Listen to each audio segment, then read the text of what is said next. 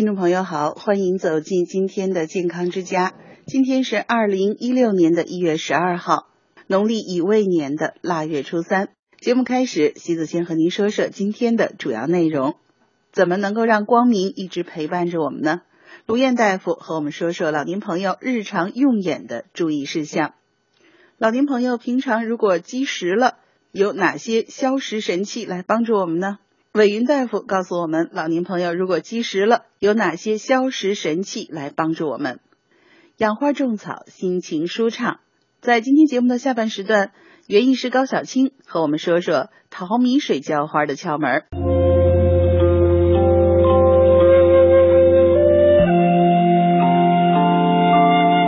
六十岁，生命之花才开始绽放；七十岁，爷爷。鹤发童颜刚刚好。八十岁，奶奶，您要重新学习爱自己。九十岁，我越活越有劲儿啦。一百岁，老年之声伴您安享从容好时光。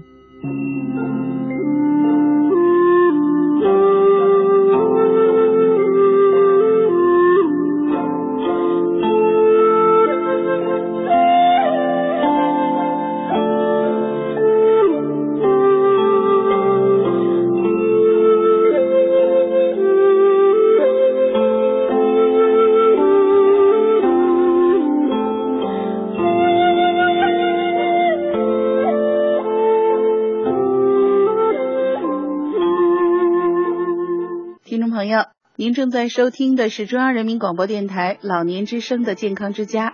谁不追求长寿之道呢？其实要想长寿啊，说难也不难，说简单也不简单。有一些好习惯可以帮助我们长寿。今天西子就和您梳理一下，到底有哪些好习惯可以帮助我们健康长寿呢？很多人都有早上起床以后喝杯水的习惯，但是啊，西子提醒您。一定要喝一杯温开水，水的温度呢最好和体温差不多。那如果老年朋友喜欢喝稍微热一点的也没问题，但一定不要喝凉水。确实，人在夜间呢会失去一些水分，所以呢起床后需要立刻补充。而温开水呢有助于帮助我们生发阳气，提升体温，那么人体的基础代谢也会随之提高。如果一大早起来一杯凉水浇下去，需要用我们五脏六腑去暖这杯水的话，其实是消耗了我们的阳气的。你说呢？所以第一个好习惯是早上起床以后喝杯温开水。喝完了温开水呢，我们要跟您说的习惯就是吃早餐的习惯了。很多人不吃早餐，或者是起床以后很长时间才去吃早餐。那这样的话呢，会增加很多疾病的风险。按照我们中医的说法呢，七点到早上七点到九点是我们脾经当令的时间，这个时间内吃早餐啊，是有助于我们消化吸收营养的。健康长寿有的时候啊，可能只是一些小动作，而这些小动作您做好了，就有助于我们的身心健康。干梳头的方法呢？是非常好的，促进我们的血液循环和生发阳气的一个动作。那我们可以用一把牛角梳或者一把粗齿的木梳，哈，从前额的发际开始向后梳，我们会梳到神庭穴，就是在头部前发际正中大约两厘米的地方。再往上梳，我们会梳到神庭穴，就是头部前发际正中直上大约两厘米的地方。然后呢，我们还会梳到百会穴，就是头顶正中的最高点。然后再往下呢，还有玉枕穴。其实你手头如果没有这样的一个梳子啊，用食指微微的张开、微曲，然后用食指来梳头，这也是一样的。您可能觉得，哎，这个力度好像没有梳子大啊。但是你要知道，我们的所谓梳头的动作，其实动的不是我们的皮肤表面，而是疏通我们的经络。那这个动作呢，虽然简单，但是呢，可以促进我们头部的血液循环，通畅气血。最重要的是，有助于我们阳气的生发。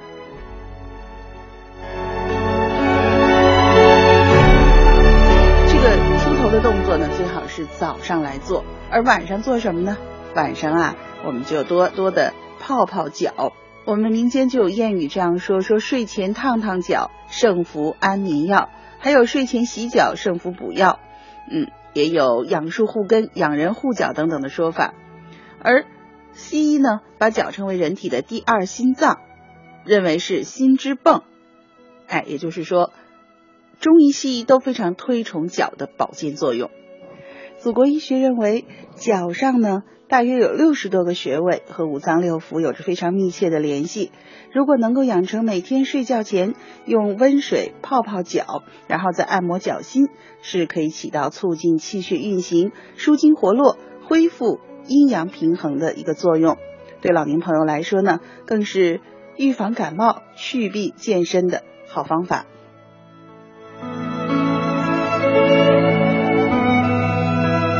节目呢，西子再和您提供一个好习惯，那就是笑口常开。有人把笑啊比作类似于原地踏步的良好运动方法。笑呢，对心肝肾肺等脏器的功能都有着明显的促进作用。笑呢，还能提高体内自然杀伤细胞的活性，而自然杀伤细胞又被称为是癌细胞的杀手。所以呢，很多人都说笑是人类防癌抗癌的有效手段。那对于我们老年朋友来说呢，一个非常重要的方法就是找乐子。那您可以多接触有幽默感的人，多看看喜剧，听听相声、小品，多读读笑话，以获取充分的笑料，使你笑口常开。而一个具有幽默感的人，也被认为是非常聪明的人。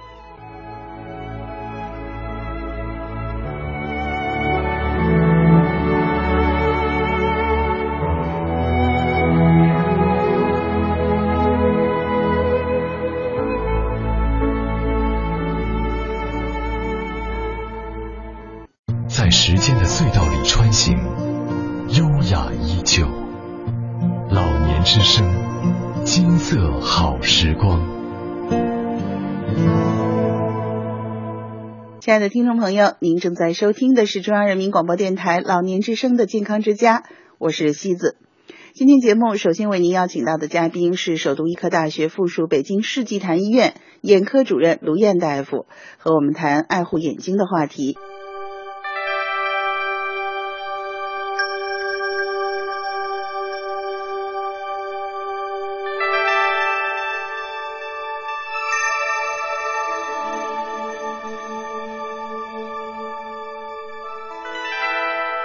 关了灯以后吧。这个对比度太大了，嗯，电脑的那个咱们手机电脑屏幕很强，然后周围光线很暗，这个呢会让眼睛很累的，嗯嗯，很累。还有一个就是看多了时间呢，就认为这个电脑屏幕里面有一种蓝光啊，嗯，那么就有人认为呢，就是那个蓝光对我们眼睛里面的有一种细胞叫视锥视锥细胞，它有一定的损伤作用，可能会对视力有一定长期看对视力有一定的损伤。还有一种情况是危险很大会致盲是什么呢？就是让光明与清晰与老年朋友。永远相伴。每周二，听首都医科大学附属北京世纪坛医院眼科学科带头人、知名专家卢燕大夫教老年人保护眼睛。iPad 平面电脑有可能呢诱发这个房角就关闭了，就这个壁子就给堵上了，出水口的壁子堵上了，会诱发青光眼的急性发作的。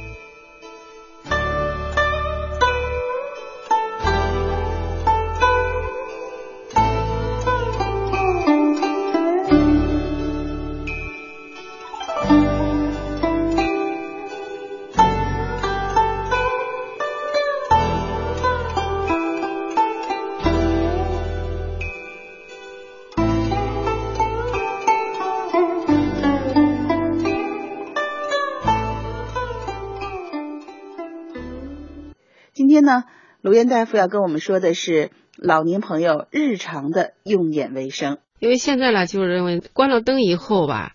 那个对比度太大了，嗯，电脑的那个咱们手机电脑屏幕很强，然后周围光线很暗，这个呢会让眼睛很累的，嗯嗯，很累。还有一个就是看多了时间呢，就认为这个电脑屏幕里面有一种蓝光啊，嗯，那么就有人认为呢，就是那个蓝光对我们眼睛里面呢有一种细胞叫视锥视视锥细胞，它有一定的损伤作用，可能会对视力有一定长期看对视力有一定的损伤。还有一种情况是危险很大会致盲是什么呢？就是指一种，就是有。有一种有一部分人群浅前方窄房角，尤其是大家不理解这个浅前方窄房角是什么意思，就说我们这个眼球有的人有大有小，眼球大的人可能没有关系，对那个眼球长得比较小的。然后呢，他会出现浅前方窄房角，然后呢生活，嗯，这个我没听懂，叫什么？浅。浅前方浅，对，深浅的浅，嗯，对，嗯，前方浅，房角比较窄，叫窄房角。房角就是房子的房，对，角角度的角，角，嗯，浅房角，房角窄。就像是说，眼睛的前面的有一个空间叫前房，前房就是房水流出的地方，要通过这个房角流出去。房角流出去说，我们眼睛里面呢，大家都说眼睛一破了，有包水流出来，有水呢，什么水呢？就是房水。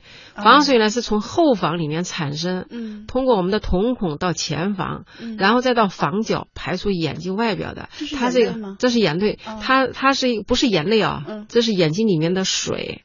这个房水，它是对眼睛有一定的营养。作用的，然后对眼对支撑眼球有一定作用的，但是我们正常生理功能它是必须的。但这个防水呢是个动态的循环，就像那个游泳池里面，它有进水口有出水口，嗯，那么这个出水口的这个地方就在房角。那么对于这个浅前房窄房角的人，他的出水口就比较狭窄。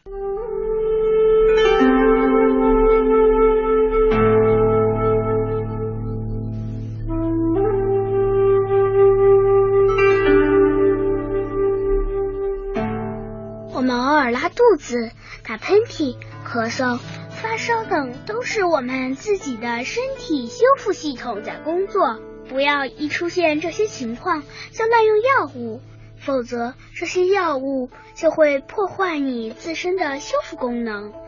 一旦你的修复功能减弱或丧失，那你就把命运交给这些药物了。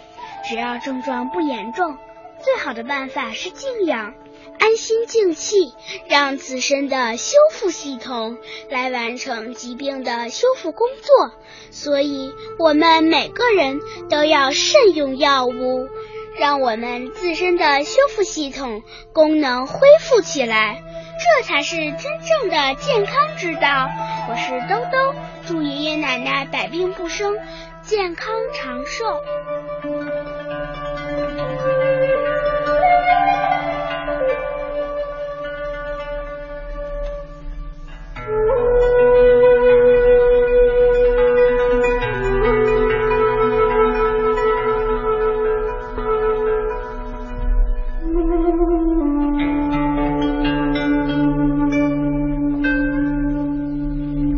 出水口那呢，还有一个组织叫小梁网，小梁网就像我们下水道的篦子一样的。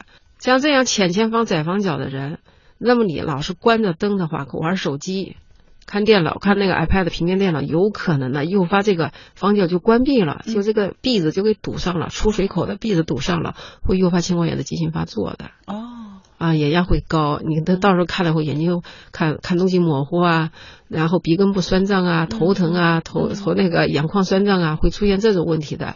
一开始的时候呢，你可能把手机关了，睡觉睡觉，慢慢能缓解那个。然后呢，这样的时间长，它会反复发生，反复发发生，以后连休息的时候也缓解不了，也可能出现，指的是这种情况。哇，那看来真的很严重，因为对啊，我们原来以为可能就是眼睛会疲劳，所以有的时候觉得休息一下就算了，但是看来。还真的是要小心，弄不好真的要急性青光眼，甚至有可能失明，是吧？对呀，在我的微博里面就发了这么一点科普知识，就是说三十五岁以上的女性，如果你生活当中你有远视眼，我们戴眼镜不是有近视有远视嘛？往往这种人呢，浅前方窄房角的人呢，他都伴有这个远视。哦，他的眼足比别人短，然后他往往伴有远视。像这样三十五岁以上的女性。然后你玩手机、玩 iPad 的时候，容易出现这个看东西模糊啊，呃，然后鼻根部酸胀、头疼的时候，那你要注意到眼医院去眼科去排查有没有青光眼。那么尤其是有家族史的人，有家族史，人家父母一辈或者家里有血缘关系的人有过这种青光眼的急性病、青光眼的病史，然后你个人还有这种情况，那更要到医院去检查一下排除。因为在早期的时候，如果检查出来了以后呢，我们就可以打个激光。打个激光以后，大概有三分之二的人就根治了，以后就不犯病了。要是说你不知道，然后他反复犯、反复犯，要错过这个打激光的时机以后呢，你可能就要做手术了。哦，看来还真的是不能掉以轻心啊。是。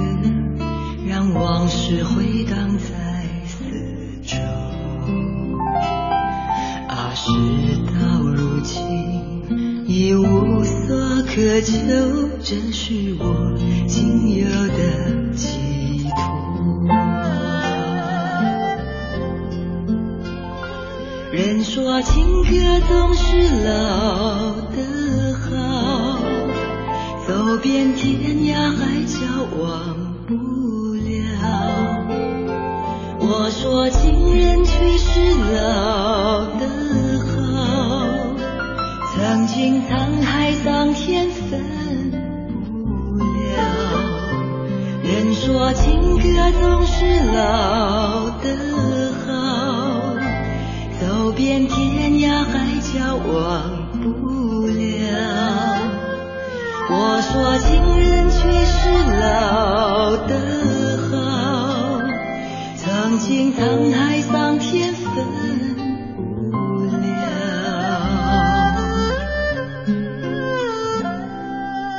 我只想唱这一首老情歌愿歌声飞到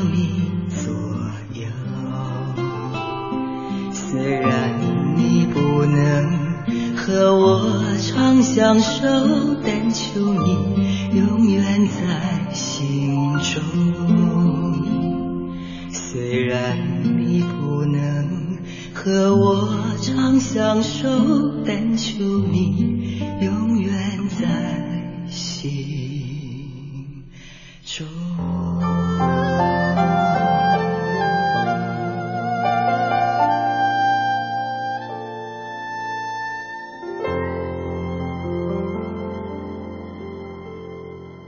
续收听中央人民广播电台老年之声的健康之家。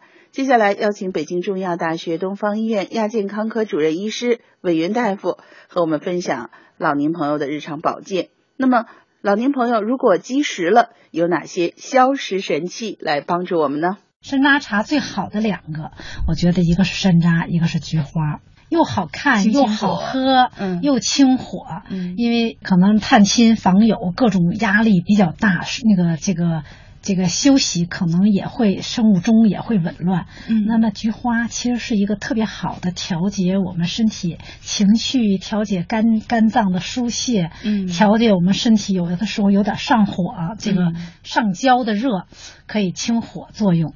这个是菊花，然后放上山楂，再搁一点点冰糖，有的时候放一点点蜂蜜，味道也特别好。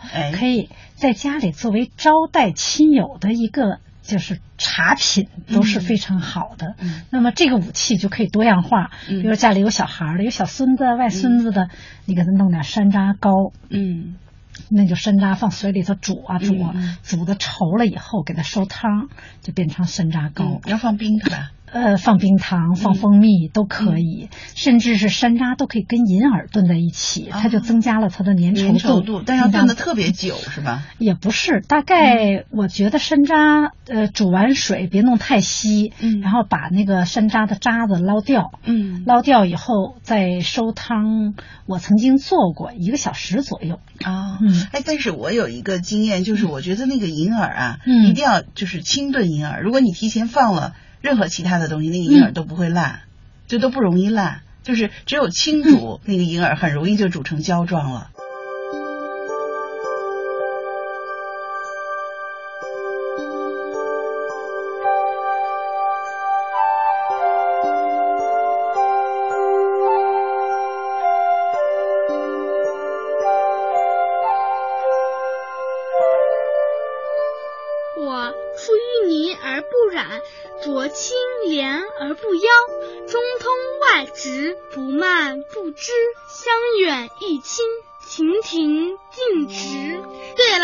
是荷花，我的一身都是宝。荷叶可以解暑瘦身，莲子养心安神，莲藕生吃清热润肺，熟吃开胃健脾。总之，我是您健康的守护天使。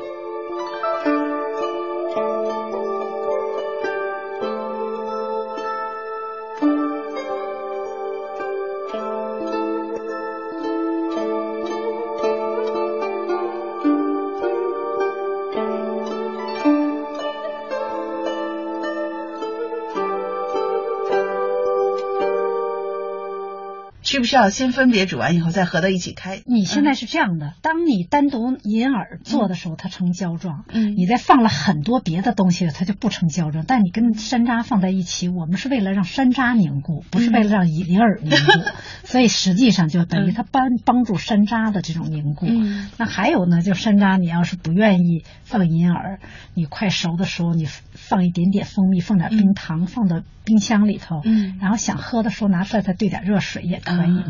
啊，也可以。嗯，呃，甚至是我觉得，就家里头拿它做餐后的甜点，一人盛一小碗也是可以的。嗯，还有这个山楂水煮元宵也是可以的啊，这个是个好办法，对吧？嗯，比如说我们家里头有山楂，我们又要吃过节，也可以吃元宵了。嗯，那怎么吃呢？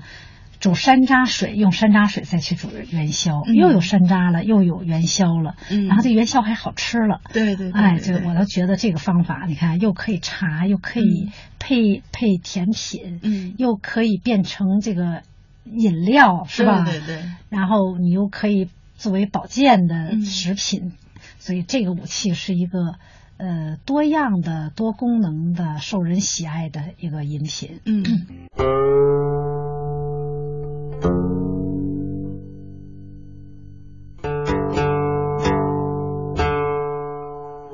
茶，可清心也。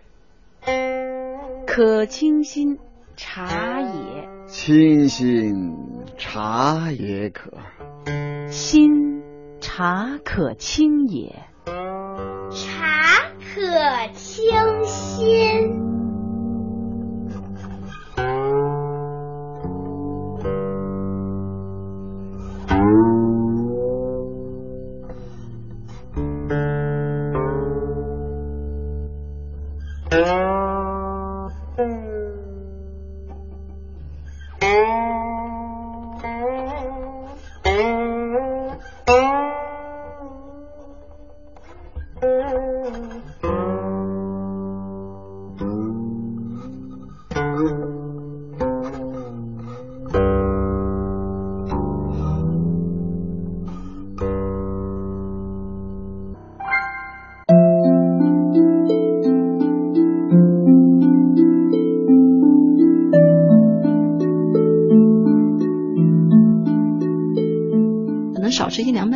可以吃热拌菜。这样的话，你的营养又全，同时呢又减少了吃喝不一样，健康不一样。醇，我非常推荐那些看似普通的食材，经左小霞的讲解，仿佛沾了魔法一样，变得不再寻常。到底怎么吃才能更健康？群体在这个时候要减少凉拌的，可以吃一些热拌的菜，会比较。师承著名营养学家张烨，有着深厚的中医知识功底，多年西医营养科的临床经验，更有丰富多样的教学实践。这些呢，尽量一个。每周一，左小霞老师教我们怎么吃。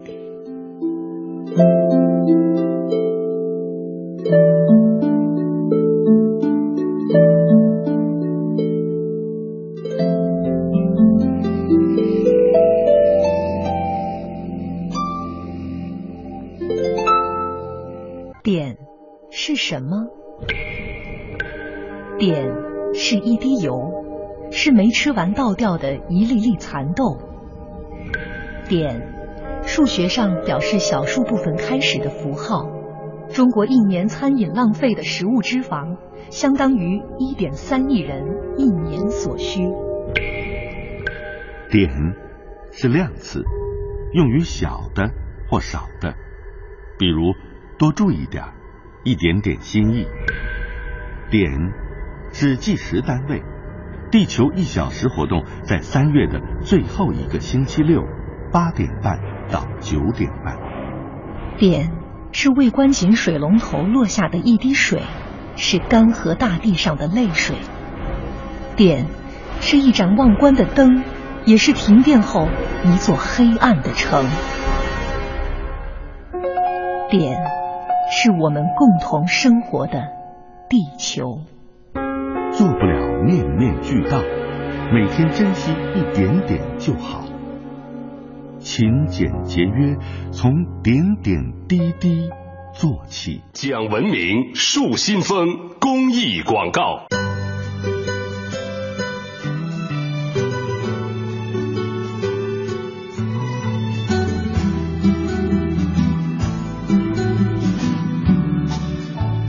您腿脚可真灵活。您看您头发都白了，可面色怎么还这么红润？您腰板真硬朗啊。哎，您的腿脚可真灵活。您怎么浑身有使不完的劲儿呢？您一定能活一百二十岁。快给我们念叨念叨您老的养生经吧。健康之家邀请您一起分享爸爸妈妈的养生经。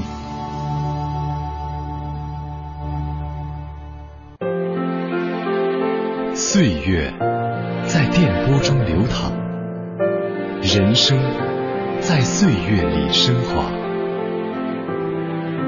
中央人民广播电台老年之声，金色好时光。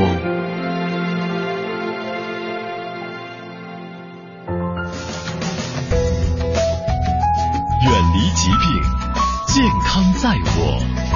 欢迎走进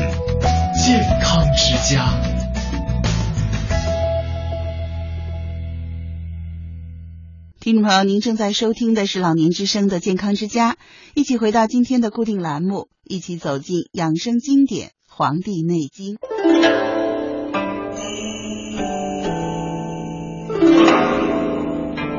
中国人两千多年延年益寿的秘诀。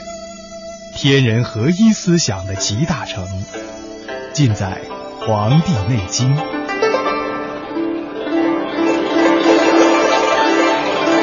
老年之声养生经典，张希半年读医学典籍《黄帝内经》。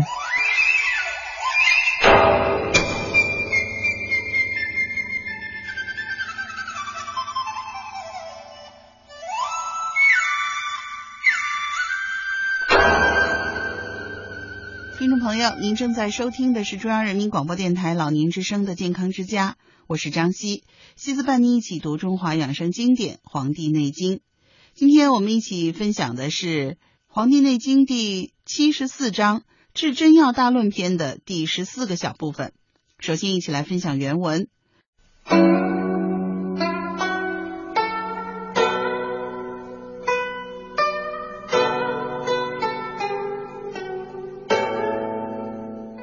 阳明在泉，燥饮所胜，则毛物清明，民病喜呕，呕有苦，善太息，心胁痛，不能反侧，甚则呕干面沉，身无高泽，足外反热。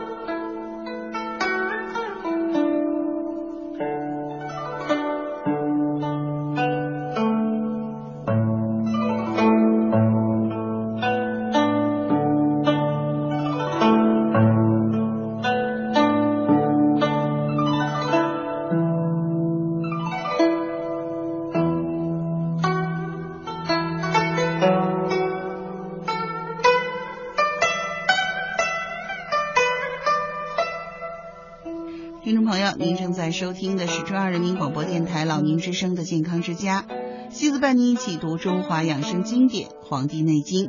今天我们一起分享的是《黄帝内经素问》第七十四章《治真药大论篇》的第十四个小部分。这一段呢，岐伯继续讲解司天在泉之气向内侵入人体而发病的情况。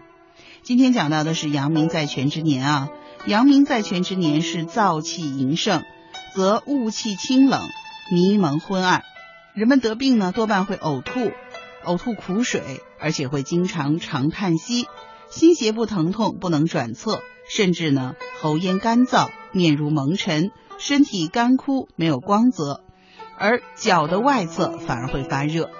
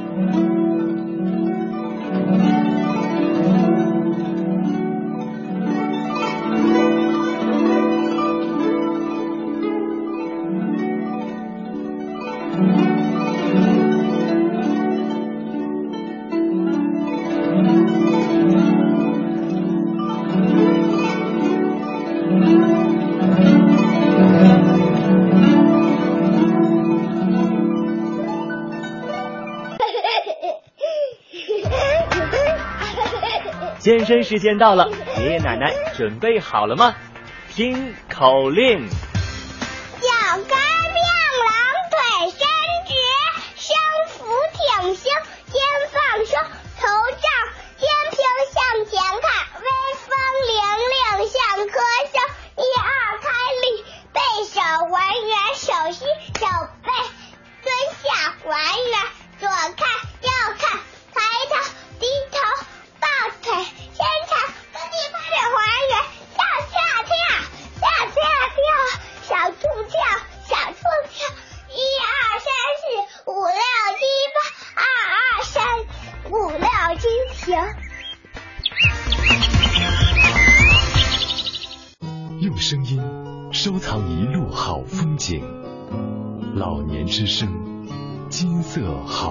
光。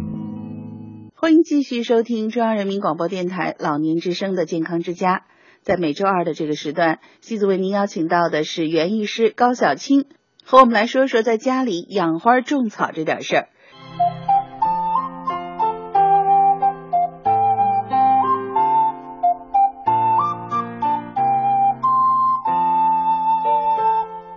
如果是土养的绿萝呢，五天左右浇一次水，浇透，经常的给它晒晒太阳。养花种草，提升您的健康指数。每周二，园艺师高小青教您让家变成绿色的花园。如果说有淘米水啊，因为爸爸妈妈都做饭嘛，嗯，可以放一点进去，这样比自来水可能效果会更好。然后还有经常会要把一些老叶子、黄叶子给去除掉，土壤呢就会保持一下湿润就可以了啊。然后像有一些。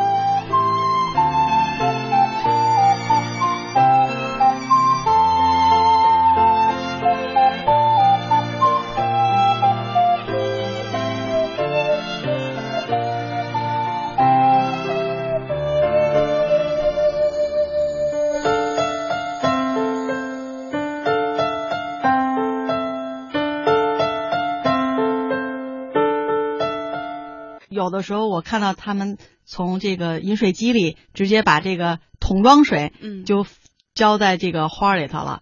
这个呢一两次不显，但时间长了以后，植物就会，嗯，就会不是很茁壮，它自然就会萎缩。哦，是这样。嗯嗯，那我那我可能还真的是需要改进改进，因为我这个剩茶根儿，嗯，基本上都是烧过的水嘛。嗯，但因为我们的茶本身是有机物。嗯，它是这个，它的不是光是水了，嗯嗯，所以它呢，这个作用等同于类似淘米水的作用。哦，只是因为淘米水呢，是把我们米的外层的一些有用的物质，对，就浸透在水里了。嗯，所以呢，它植物没有问题。嗯，然后茶水呢，实际上这个我们喝掉的这个剩茶里面还有很多物质没有吸取出来。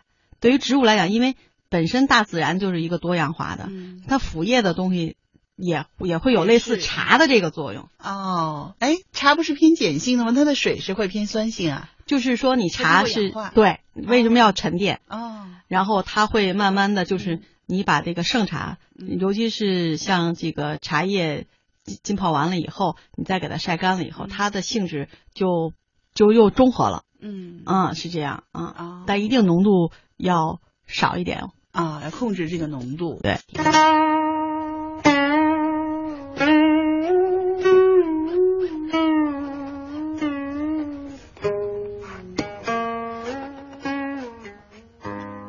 人在松静的状态下，慢慢深呼吸，就能体会到人和天地精微之气的交换。在吸气时，实际除了肺在吸气。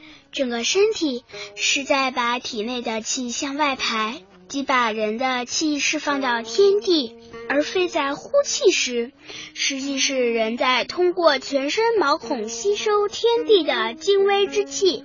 这大概就是老子所说的“天地之间，岂有橐越乎？”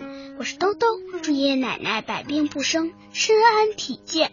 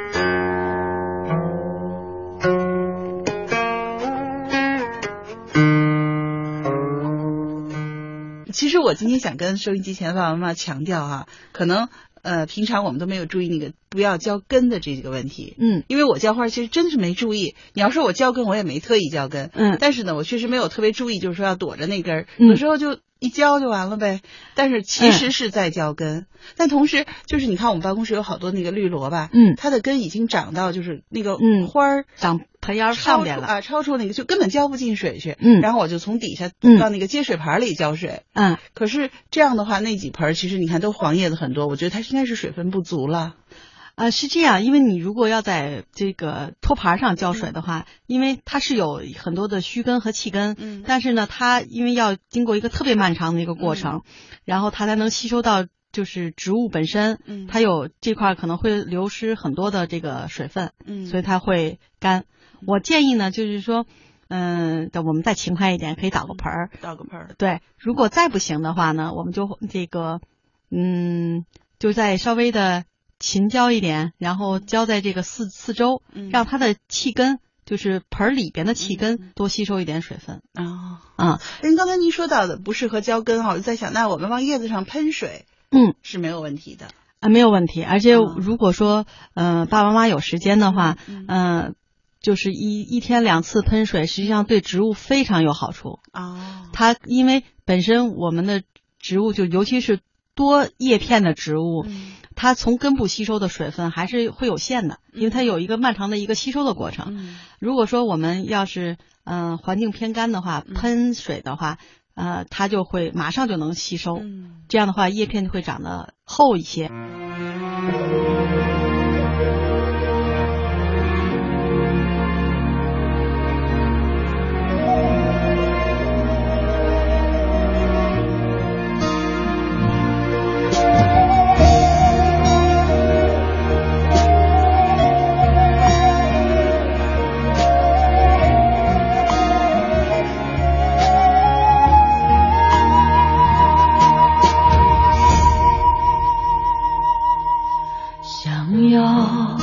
潇洒地挥一挥衣袖，却拂不去长夜郑重的影子。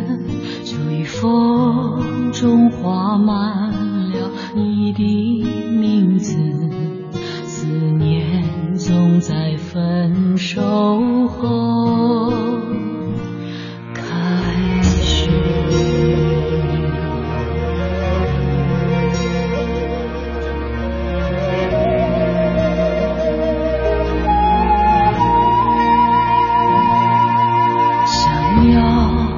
潇洒地挥一挥衣袖，却拂不去长夜郑重的影子。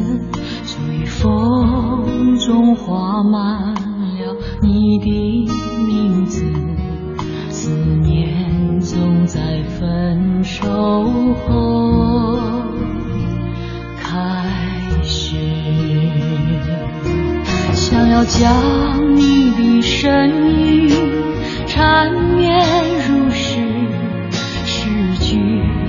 成酸苦的旧知，还由不得你想牵肠几句，因为思念总在分手后。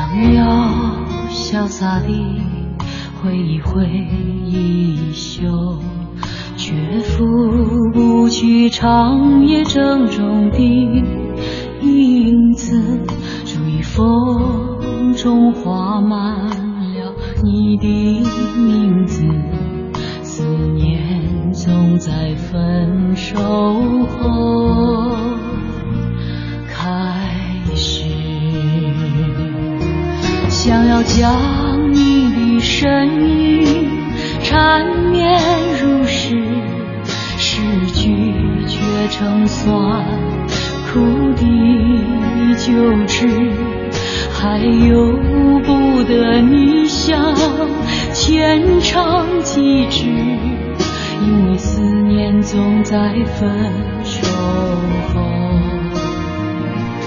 开始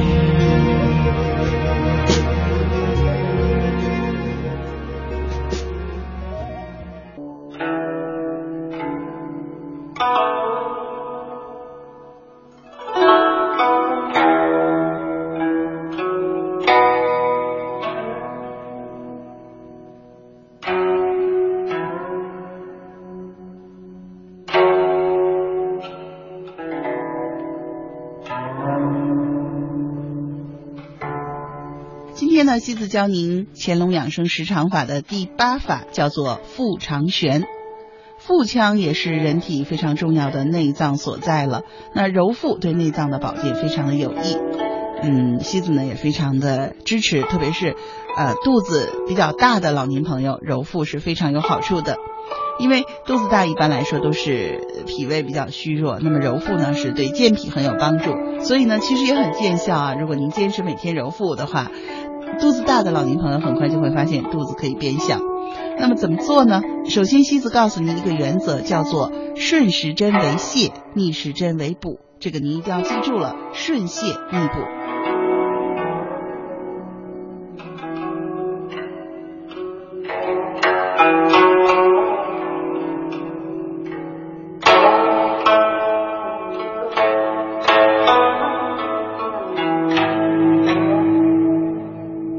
说呢，就是如果您顺时针揉肚子的话，那就是对于有便秘的老年朋友非常有帮助。如果您要是呃有这个腹泻，那么就逆时针。当然，一般来说呢，西子建议我们老年朋友啊，正常的老年朋友就是顺时针一百圈，逆时针一百圈。但是如果便秘比较严重的老年朋友呢，您可以顺时针多一些，逆时针少一些。比如说顺时针一百五十圈，逆时针五十圈。那么如果有便秘的老年朋友呢，您可以反过来顺时针揉上五十圈，然后逆时针揉上一百五十圈就可以了。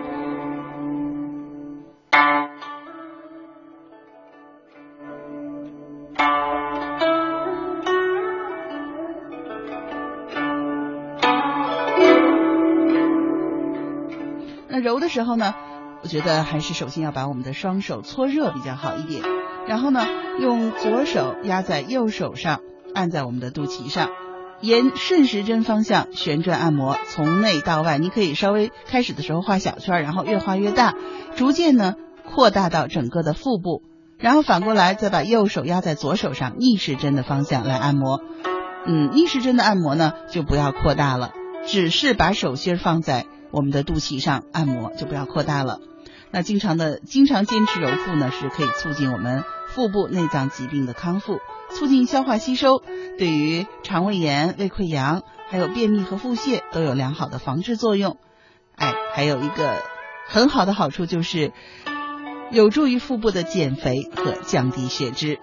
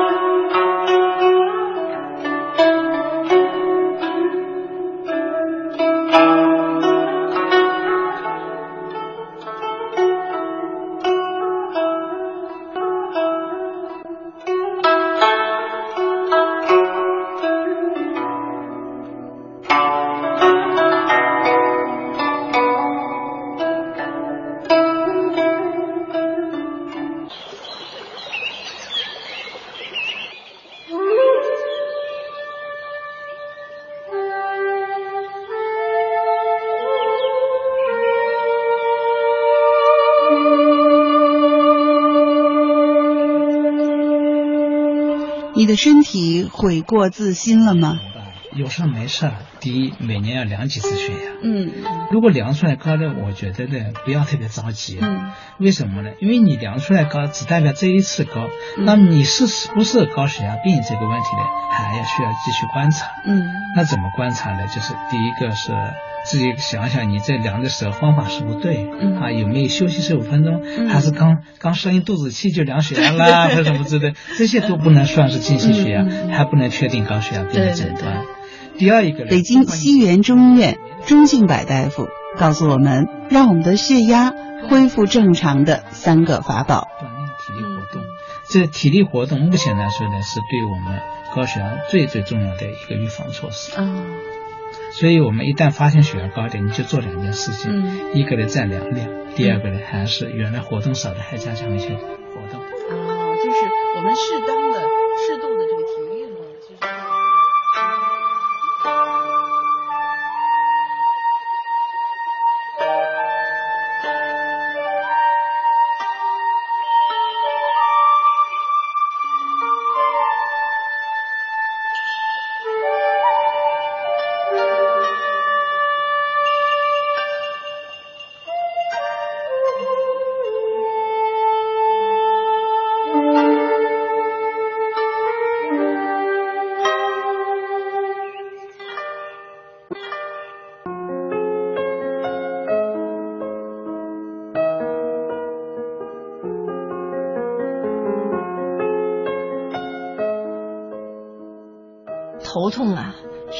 让医生头痛的一个病，嗯，因为太多的可能了。没错，就是从国际上来分，四百多种，您要四百多种，您可能有四百多种原因。对，到底是哪一个？对我把这头痛其实也分几大类。心情舒畅，远离头疼。北京朝阳医院神经内科李淑娟大夫，每周三教老年朋友理性面对神经性疾病的困扰，因为毕竟老年人吧。他可能会有一些这些那样的慢性病了，就该产生了。比如说，因为咱们现在老年人六十五岁以上，那么你说心血管病啊，有点胸闷憋气啊，有点这个喘呐，或者有点脑血管病啊，或者高血压、糖尿病，就是在这些慢性病中，他们有时候出不来，害怕了。比如放个支架，我经常有这种，哎呀，放了支架完了，就是自从放支架第二天开始，哎就不行了，就头晕呐、头痛啊。全身都不舒服了，经常是一些，我认为是一些预期的一个焦虑，从这里边出不来，一些慢性病的干扰。这个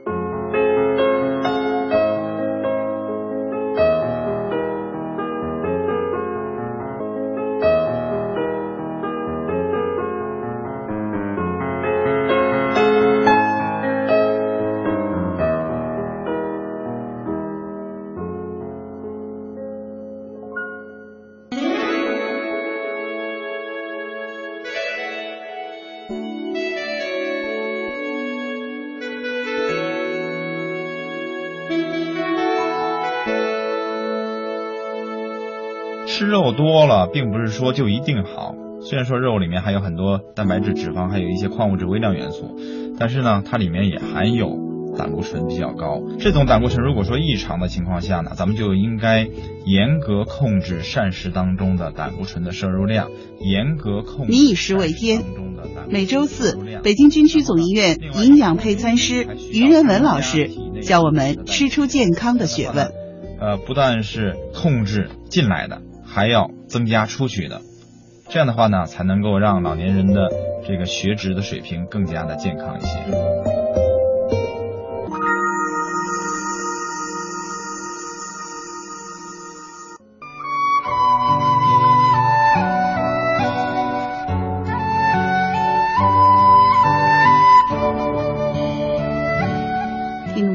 您正在收听的这个声音来自中央人民广播电台。老年之声的健康之家，我是张希西子。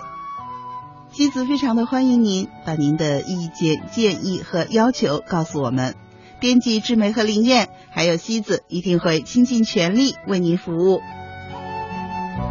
我们的通讯地址是北京复兴门外大街二号中央人民广播电台老年之声的健康之家，邮政编码是一零零八六六。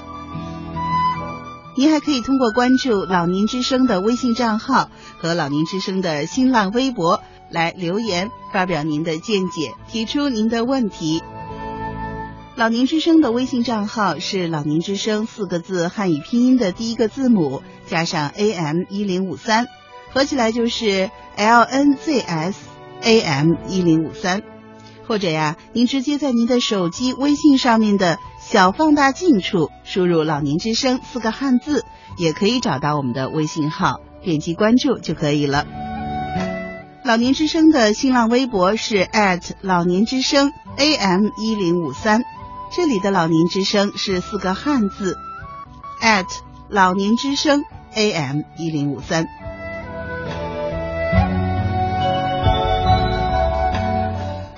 老年之声的收听频率是北京地区 am 一零五三。您还可以打开央广网点播收听老年之声的节目。健康之家在每天上午十点到十一点，下午十六点到十七点，深夜二十三点到二十四点与您相伴。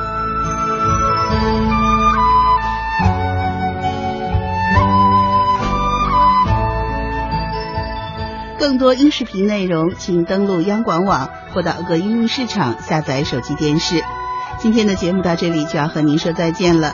张希代表节目编辑王志梅、李林燕，感谢您的收听。明天的同一时间、同一频率，健康之家与您不见不散。